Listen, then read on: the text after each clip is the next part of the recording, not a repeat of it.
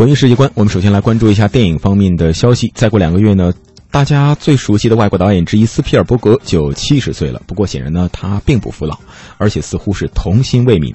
最近有一部新片叫做《圆梦巨人》，这部新片呢是根据英国儿童文学作家罗尔德·达尔的同名小说改编而成的，也是去年十一月去世的编剧梅丽莎生前的最后一部作品。讲述了一位喜欢收集美梦的好心眼的巨人和小女孩苏菲，为了阻止其他巨人吃人而展开了一趟冒险之旅。这也是斯皮尔伯格五十年的导演生涯当中第一次和迪士尼合作。另外呢，影片当中配音的是黄磊、多多父女。接下来呢，我们就一起来先感受一下。新鲜。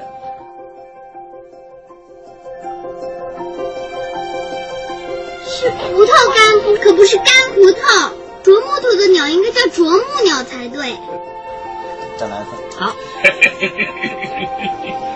哇！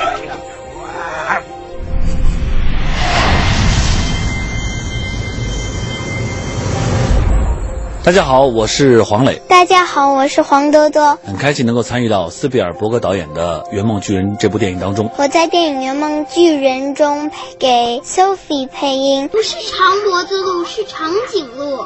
对，鹿确实不近。我配的角色是当中的巨人好心眼儿 BFG，叫我好心眼儿巨人。很可爱，然后很有还有点害羞的一个巨人。你是说让他真的看见我？他不像别的巨人那样坏，而且他很善良。遇到他那个那几个食人巨人的时候，他就会很害怕。以前我们巨人是多么有礼貌啊！但是其实真正的主角是那个小女生，因为这个小女孩特别勇敢，然后又很单纯、很善良，所以她跟巨人成了最好。你真的能听到梦说什么吗？是你？